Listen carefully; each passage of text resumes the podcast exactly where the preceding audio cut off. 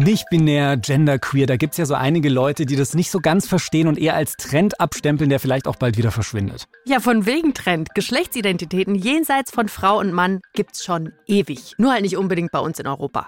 Two-Spirit sagt eigentlich nur, dass in dieser Person zwei Geister drin steckten. In der westlichen Welt wäre das zum Beispiel männlich und weiblich. Warum darüber bei uns kaum jemand was weiß und welche Alternativen es zum Männlein-Weiblein-Schema sonst so auf der Welt gibt, darüber sprechen wir heute in dieser Folge. Willkommen im Club. Der queere Podcast von Puls. Mit Kathi Röb und Julian Wenzel. Hallo zusammen und willkommen zu einer neuen Folge. Willkommen im Club. Hier seid ihr. Und in dieser Folge, Leute, wird es ein besonders spannendes Thema geben, das wir äh, besprechen. Kannst du ein bisschen Trommelwirbel machen? Danke. es geht um Geschlecht. Geschlecht. Reden wir darüber nicht fast schon in jeder Folge, mein lieber Freund? ja, jetzt vielleicht nicht in jeder Folge, aber Katja hat schon recht. Es ist schon relativ häufig Thema bei uns. Neulich zum Beispiel in der Podcast-Folge zum Thema Heteronormativität, da haben wir schon festgestellt, dass in unserer Gesellschaft so die Denke vorherrscht, es gibt quasi nur zwei Geschlechter, nämlich Männer und Frauen. Dass es Quatsch ist und dass es noch mehr als zwei Geschlechter gibt, das ist für die meisten, zumindest in der queeren Community, schon klar.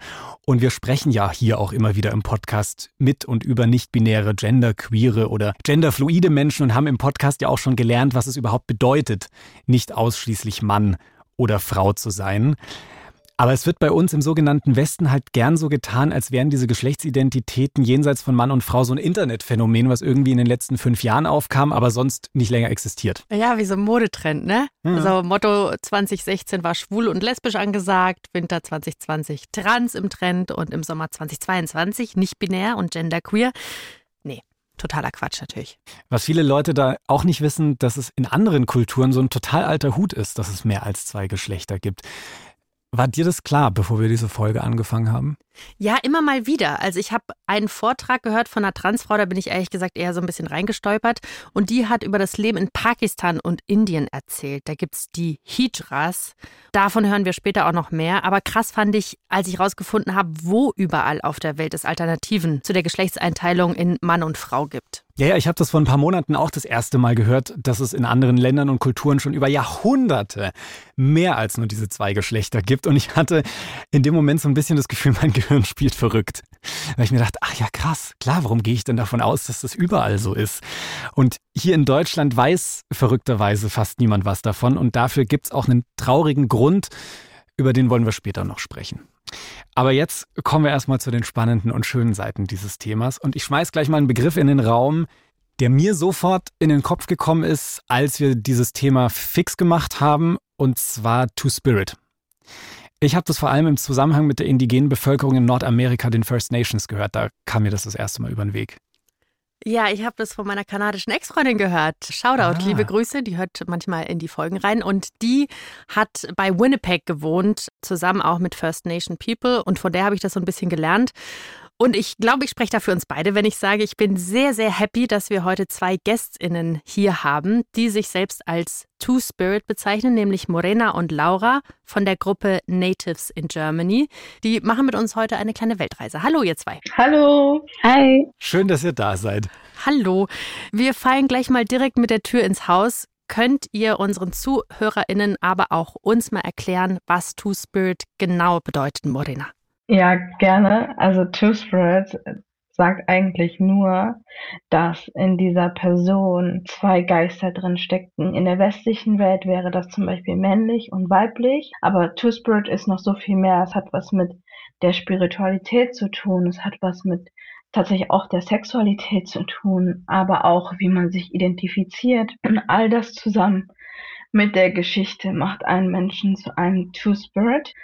Two-Spirits gab es schon ganz, ganz lange. Dann ist die Kolonisation von Nord- und Südamerika passiert und viele der Namen, die für diese Menschen genutzt worden sind, sind verloren gegangen. Und in den 90er Jahren hat dann tatsächlich auch in Winnipeg ein Treffen stattgefunden, wo man versucht hat, einen Term zu finden, der diese indigenen Menschen, egal ob sie noch in Communities leben oder nicht, wieder ein Wort gibt, was alle nutzen können. Das heißt, Two Spirits ist eigentlich ein relativ neuer und moderner Begriff, der eben, weil viele alte Begriffe verschwunden sind, ja da verschiedene Geschlechtsidentitäten zusammenfasst, um dem Ganzen wieder einen Namen zu geben und ein Bewusstsein dafür zu schaffen. Genau, es gab vorher schon einen Begriff, der aber sehr diskriminierend gegenüber Two Spirits war und den sie sich halt auch nicht selbst gegeben haben. Und so wurde ein internationaler Term für eben Two Spirits aus Nord- und Südamerika oder aus den Amerikas gegründet und heutzutage genutzt. Das ist jetzt spannend, weil Julian und ich haben beide jetzt so von USA und Kanada geredet. Ne? Daher kenne ich Two Spirit aus Kanada. Aber das scheint jetzt auch in anderen amerikanischen Ländern benutzt zu werden, oder? In dem indigenen Verständnis gibt es ja kein Nordamerika und Südamerika. Es gibt eine Abiyala und wir werden als Einheit gesehen. Und Natürlich variieren die Traditionen, aber es ist wichtig zu verstehen, dass die Homophobie, diese Ausgrenzung, gebracht wurde von der Kolonialisation. Ich hatte jetzt so mit 14 so mein inneres Coming Out und das war für mich schon nicht so ganz easy, weil ich irgendwie total überfordert war und ich von Freunden und der Gesellschaft immer so das Gefühl bekommen habe, du bist nicht normal. Wie war das denn bei euch? Wann habt ihr denn gecheckt, dass ihr Two Spirits seid? Ich bin ja ein Reconnecting Native, also ich bin nicht in einer indigenen Community aufgewachsen, ganz im Gegenteil. Ich wurde im Alter von fünf Jahren adoptiert und bin sehr deutsch aufgewachsen. Wie andere Jugendliche hatte ich auch meine Identitätskrise, habe dann aber eher für meine Adoption angefangen zu reconnecten, um mich zu informieren und so bin ich auf Two-Spirit gestoßen und so hatte ich das erste Mal in meinem Leben das Gefühl, dass es etwas gibt, was mich beschreibt, was es eben in der westlichen Welt nicht gibt, weil es für mich hier gar nicht in Worte zu fassen ist. Oft. Morena? Ich bin mit meiner Familie hierher emigriert, als ich sieben Jahre war. Ich wusste schon relativ früh, dass ich nicht in dieses binäre Bild reinpasse, habe aber nicht genau verstanden, wieso und wurde aber wiederum in Queer Spaces auch nie wirklich akzeptiert durch meine Herkunft, durch meine Hautfarbe. Dementsprechend bin ich dann selber auf äh, Suche gegangen und bin in dem Prozess des Reconnecting auf den Begriff Two-Spirit gestoßen. Und das können viele, glaube ich, nachvollziehen aus der queeren Community, so endlich den richtigen Begriff für sich gefunden zu haben. Aber das ist schon mal so ein erstes wichtiges Learning, was ich daraus mitnehme, weil viele sich wahrscheinlich denken, naja, können sich auch einfach queer bezeichnen oder als nicht binär. Das habt ihr schon sehr klar erklärt. Nee, das trifft es halt einfach nicht so ganz. Das ist es einfach nicht. Genau. Das heißt, nicht jede queere indigene Person ist ein Two-Spirit. Nicht jede Two-Spirit ist queer. Das ist jetzt ein guter Punkt. Julian und ich sind ja so ein bisschen zufällig äh, auf den Begriff Two-Spirits gekommen. Welche Reaktion bekommt ihr denn jetzt, wenn ihr sagt, dass ihr Two-Spirits seid? Zum Beispiel bei der queeren Community oder so. Checken das die Leute, was das bedeutet? Nee, ganz oft nicht. Ganz im Gegenteil. Also, ich weiß nicht, ob ihr das wisst, aber zum Beispiel auf Bumble oder so kann man ja auch Two-Spirit angeben. Dann kommt auch im realen Leben so, ja, ich bin auch Two-Spirit und dann wird das so ein bisschen belächelt. Das hat halt nichts damit zu tun. Da fehlt halt noch sehr viel Verständnis oder Wissen. Ich kannte das schon von den Dating-Apps, dass man da diese Option auswählen kann.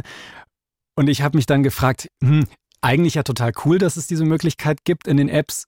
Hilft das für die Sichtbarkeit oder ist es eigentlich fast schlimmer, weil die Leute sich so ein bisschen lustig drüber machen und das dann irgendwie für sich einstellen und für euch ist es aber ja kein Spaß? Ja, genau. Also ich habe schon öfters dann auch Leute gefragt, ne, woher kommst du denn so? Und dann waren das tatsächlich sehr oft, die das zum Beispiel auf diesen Dating-Apps, also sich als Two-Spirit dort identifizieren, nicht indigene Menschen, die diesen Term genutzt haben. Habe ich euch richtig verstanden? Two Spirits ist ein Begriff, den eigentlich nur indigene Leute für sich selbst benutzen sollten. Ja, definitiv. In Winnipeg wurde dieser Begriff für indigene Menschen geschaffen, weil es eben auf ihre Lebensart und so zupasst und nicht indigene Menschen sollten diesen Begriff auch nicht nutzen. Jetzt haben wir gerade eben schon an ganz, ganz vielen Stellen immer wieder dieses Wort Kolonialisierung, kolonialisiert gehört. Das ist ja ein wichtiges Thema, was ihr da schon angesprochen habt, weil einfach mega viel von dieser indigenen Kultur dadurch ja zerstört wurde und auch damit ja diese Two-Spirit-Gedanke ganz viel zerstört wurde. Was ja auch ein Grund ist, haben wir am Anfang schon anklingen lassen, dass heute generell einfach so wenig bekannt ist über diese Geschlechtervorstellungen in anderen Kulturen. Und wenn ihr jetzt noch lernen wollt, was ist Kolonialisierung eigentlich? Das war vor so ungefähr 520 Jahren. Da haben europäische Länder wie Portugal, Großbritannien, Spanien, Belgien, aber auch Deutschland beschlossen, andere Länder in Afrika, Asien und Amerika zu erobern und auszubeuten. Und dabei haben die Kolonialherren den Menschen vor Ort Gesetze, Religion, Weltanschauungen mitgebracht bzw. vorgeschrieben. Also zum Beispiel aus Portugal, Großbritannien oder Deutschland. Und da wurde eben auch diese Meinung aufgezwungen, es gebe nur Männlein und Weiblein. Alles, was dagegen verstoßen hat, wurde gnadenlos unterdrückt. Und wie Geschlecht dort gesehen wird, das haben unsere Vorfahren sozusagen bestimmt. Das ist ein wirklich hartes Thema. Also auch was wir da für eine Vorstellung geprägt haben, das, was ich am Anfang so meinte, so, ich gehe davon aus, ach ja, irgendwie gehen alle auf der Welt davon aus, es gibt Männer und Frauen und das ist dieses Standardbild und äh, queere Leute müssen dagegen quasi kämpfen. Nee, das war nicht immer so. Äh, es ist in vielen anderen Kulturen ist oder war es absolut normal, dass es drei, vier, ja zum Teil fünf oder mehr unterschiedliche Geschlechter gab oder gibt. Neben Two Spirits gibt es auch noch viel mehr interessante Geschlechtsidentitäten, auch aus anderen Kulturen. Und die wollen Kathi und ich gleich auf unserer virtuellen Weltreise kennenlernen, noch ein bisschen weiterreisen. Aber zum Abschied möchten wir von euch noch, Laura und Morena, wissen, was wünscht ihr euch denn für die Zukunft, wie wir als queere Community, aber vielleicht auch als ganze Gesellschaft auf dieses Thema Geschlecht gucken, gerade aus eurer Perspektive? Also ich finde es ganz wichtig, dass man realisiert, dass nur weil man etwas nicht kennt, es nicht falsch ist nichts ist falsch, nichts ist richtig. Also jeder soll so leben, wie er leben möchte. Und wenn man andere Kulturen nicht versteht, dann muss man sich halt mehr damit befassen. Und ich würde mir halt auch wünschen, dass queere Safe Spaces auch Safe Spaces für Two-Spirit werden, denn wir kämpfen auch für die gleichen Rechte. Großes, großes Dankeschön an euch beide, an Morena und Laura, dass ihr dabei wart und ja, wir von euch lernen durften und ihr uns einen Einblick in Two Spirits gegeben habt. Gerne doch. Danke euch. Also weiter geht's mit unserer Weltreise, wie versprochen. Und ich würde vorschlagen, wir schauen mal nach Indien. Ja, darüber habe ich mich schlau gemacht. Leute, ratet mal, du auch Julian, seit wann hat Indien offiziell ein drittes Geschlecht? Seit wann ist es anerkannt? Ich hätte jetzt keine Ahnung, 2017. Nein, es war viel früher, 2009. Uh, das ist erstaunlich. Das ist ja, ja, das ist zehn Jahre früher als bei uns in Deutschland. Hier wurde 2019 der Geschlechtseintrag divers eingeführt. Ja, genau. Und ich bin auf eine andere krasse Zahl gestoßen. In Indien leben schätzungsweise zwischen einer und vier Millionen Hijras. Das sind häufig Menschen, die bei der Geburt das männliche Geschlecht zugewiesen bekommen haben. Ne? Sie kleiden sich aber nach unserer traditionellen Vorstellung eher feminin und viele, aber nicht alle, entscheiden sich dann auch zu so einer Kastrationszeremonie. Das bedeutet also dann, ihre Genitalien werden als Opfergabe abgetrennt und einer Hindu-Göttin als Opfergabe gegeben. Wow, das, das äh, überfordert mich fast schon ein bisschen, klingt für mich aber auch ein bisschen vergleichbar mit Transpersonen, oder? Jein. Also es gibt auch Hijras, die intergeschlechtlich geboren sind. Sie selbst betrachten sich so als das dritte Geschlecht, also weder männlich noch weiblich, auch nicht im Übergang. Aber die spirituelle Ebene, da werden sie als Mann plus Frau beschrieben oder als weibliche Seele, männlicher Leib so. Finde ich ganz spannend und ja, so ein bisschen vergleichbar bei Two Spirits. Also, dass es eben nicht vergleichbar ist mit diesen Worten, die wir schon kennen, trans. Es ist halt so ein eigener Begriff und sollten wir damit auch einfach akzeptieren. Genau. Und was so ganz üblich ist bei Hijras, ist, dass sie wie zu so einer Großfamilie werden. Also sie leben oft unter der Führung eines Gurus in so einem Gemeinschaftshaus und diese Meisterin unterrichtet sie dann in diesen ganzen Hijra-Riten. Also innerhalb dieser Gemeinschaft, da ist dann auch so eine Art Generationsvertrag. Da kümmern sich dann die Alten um die Neuen, die werden aufgenommen, die werden großgezogen und die Jungen pflegen dann die Alten bis zum Tod. So. Also wie so eine Art Mehrgenerationenhaus. So stelle ich mir das auch vor, ja. Mhm. Ich habe auch schon mal gelesen, dass diese Hijras oft sehr, sehr spezielle Jobs annehmen. In manchen Städten, habe ich gehört, treiben die zum Beispiel Steuern ein. Also, also total bescheuert, aber weil die Nachbarn quasi nicht sehen sollen, dass ein Hijra im Haus ist und die Leute dann einfach sehr schnell ihre Steuern bezahlen, damit die Leute wieder schnell gehen. Ja, voll. Und das fand ich auch ganz spannend, weil sie werden eben gleichzeitig verehrt aber eben auch gefürchtet, weil ihnen in der traditionellen hinduistischen Gesellschaft magische Fähigkeiten zugesprochen werden. Also das heißt, du kannst zum Beispiel auch mit deinem Baby zu einer Hijra gehen und das Baby wird dann gesegnet oder ein Hochzeitspaar kommt zu Hijras und so, damit sie ganz viele Kinder bekommen. Also diese ganze spirituelle Ebene gibt es eben auch und damit verdienen Hijras in Indien ihr Geld. Das Problem ist aber im heutigen Indien und wegen westlicher Einflüsse natürlich auch ist der Job der Hijra immer weniger gefragt. Die sind jetzt längst nicht mehr so respektiert wie früher. Und deshalb bleibt ihnen halt ganz oft auch nur eine Sache, um eben nicht in die Armut abzurutschen. Lass mich raten, also Steuern eintreiben ist die eine Möglichkeit und das andere wird wahrscheinlich Sexarbeit sein, oder? Genau, ja. ja. Und es gibt immerhin ein bisschen Hoffnung, weil 2015 wurde in der indischen Stadt Raige zum ersten Mal eine Hijra zum, zur Bürgermeisterin gewählt. Also immerhin eine Hijra in einer repräsentativen Position. Repräsentanz an der Stelle ist ja immer wieder wichtig für unterschiedlichste queere Personen. Lass uns mal mit der Weltreise weitermachen. Ich schlage vor, wir steigen von Indien in den Flieger und fliegen in ein wunderschönes Urlaubsland, und zwar nach Thailand. Gerne, da war ähm, ich noch nie. Da warst du noch nie. Sagt dir aber der Begriff Ladyboy was? Ja, englische Bezeichnung für Transfrauen in Thailand, glaube ich, ne? Ja, also, ja, genau. Also der Begriff kommt aus Thailand und beschreibt oft Transfrauen, aber auch zum Teil sehr feminin aussehende schwule Männer und ursprünglich zum Teil auch intergeschlechtliche Personen. Aber, du merkst schon, ich, ich steuere auf dieses Aber zu. Achtung, aufpassen. Das ist ein ziemlich diskriminierender Begriff tatsächlich. Den sollte man auch nicht benutzen. Das Wort ist nämlich so wie Shemale eine Fremdbezeichnung, die sich eher Touris aus dem Westen haben einfallen lassen und den sollten wir besser nicht verwenden. Oh ja, voll, voll gut zu wissen. Aber gibt es dann auch so einen unproblematischen Begriff? Ja, den gibt's. Katois. Ich hoffe, ich spreche es richtig aus. Katois. Ja, genau. Mhm. In Thailand ist ja eine spezielle Form des Buddhismus verbreitet und in dem gibt es ursprünglich vier unterschiedliche Geschlechter. Einmal Frauen, einmal Männer, dann intergeschlechtliche und Transpersonen. Und Trans- und Interpersonen, die werden oft unter diesem Begriff Katoi zusammengefasst. Mhm. Und ursprünglich waren Katois oft so schamanische oder anders spirituelle Führungspersonen in ihren Communities. Aber dann, wir haben sie heute schon häufiger angesprochen und gehört, kam mal wieder diese verfluchte Kolonialisierung. Und die Folge war, dass zum Beispiel Homosexualität illegal wurde in Thailand. Und es hatte eben auch zur Folge, dass Katois übel diskriminiert wurden.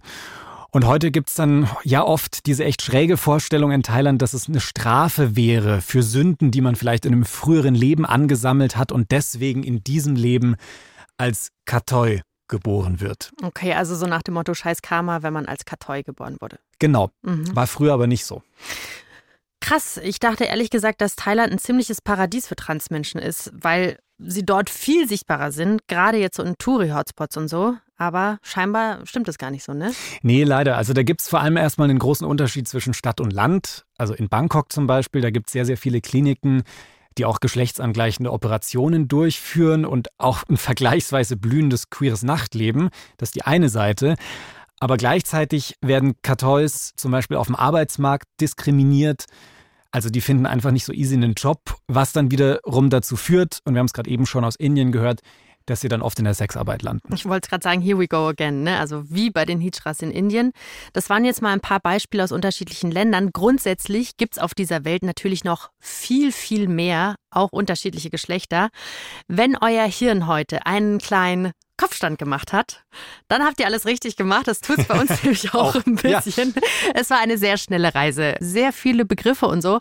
Aber es tut doch mal ganz gut, weil wir immer davon ausgehen und das als Normalität ansehen, dass die Welt aus zwei Geschlechtern besteht, dass das Standard sei und so. Und jetzt merken wir, es ist nicht so. In manchen Kulturen waren eben drei, vier oder mehr Geschlechter der absolute Standard. So. Und jetzt stellt euch vielleicht an der Stelle einfach mal vor, Indien hätte Deutschland kolonialisiert. So, es wäre irgendwie anders gelaufen. Dann wären jetzt heute vielleicht drei oder vier Geschlechter der absolute Standard für uns. Und wir fänden es total crazy, wenn jemand sagt, es gibt nur zwei Geschlechter. Finde ich eine crazy Vorstellung. Oder? Ja, und ich finde es so ein bisschen spannend, weil ich, wenn ich an Kolonialisierung gedacht habe, dann denke ich immer so, okay, wirtschaftliche Ausbeutung, Sklavenhandel und so, ne? Also immer dieses, es geht um Geld, es geht um Macht und so weiter und so fort. Aber in welche Schichten sich Kolonialismus ausbreitet, das wird halt hier nochmal so ganz, ganz krass deutlich und welchen Schaden das angerichtet hat, wortwörtlich am eigenen Leib eigentlich. So viel zu unserer kleinen Reise durch die unterschiedlichen Geschlechter und Geschlechtsvorstellungen in unterschiedlichen Kulturen. Nächste Woche sprechen wir dann über ein anderes spannendes Thema, auf das ich mich freue, und zwar Transpersonen im Sport. Und auch da eine ganz wichtige Frage, was macht es eigentlich, wenn der Sport in männlich und weiblich eingeteilt ist und man gar nicht so richtig weiß, was männlich und weiblich eigentlich bedeutet? Und wenn ihr nicht bis nächste Woche warten könnt, dann haben wir jetzt noch einen Podcast-Tipp für euch. Wir sind hier heißt der Podcast. Reporter Manuel Bialas hat da mit ganz, ganz vielen unterschiedlichen queeren Leuten in Europa gesprochen und ist dafür nach Italien, nach England, Schweden, Bulgarien und auch in die Türkei gereist, genauer gesagt Istanbul. Da hören wir mal rein.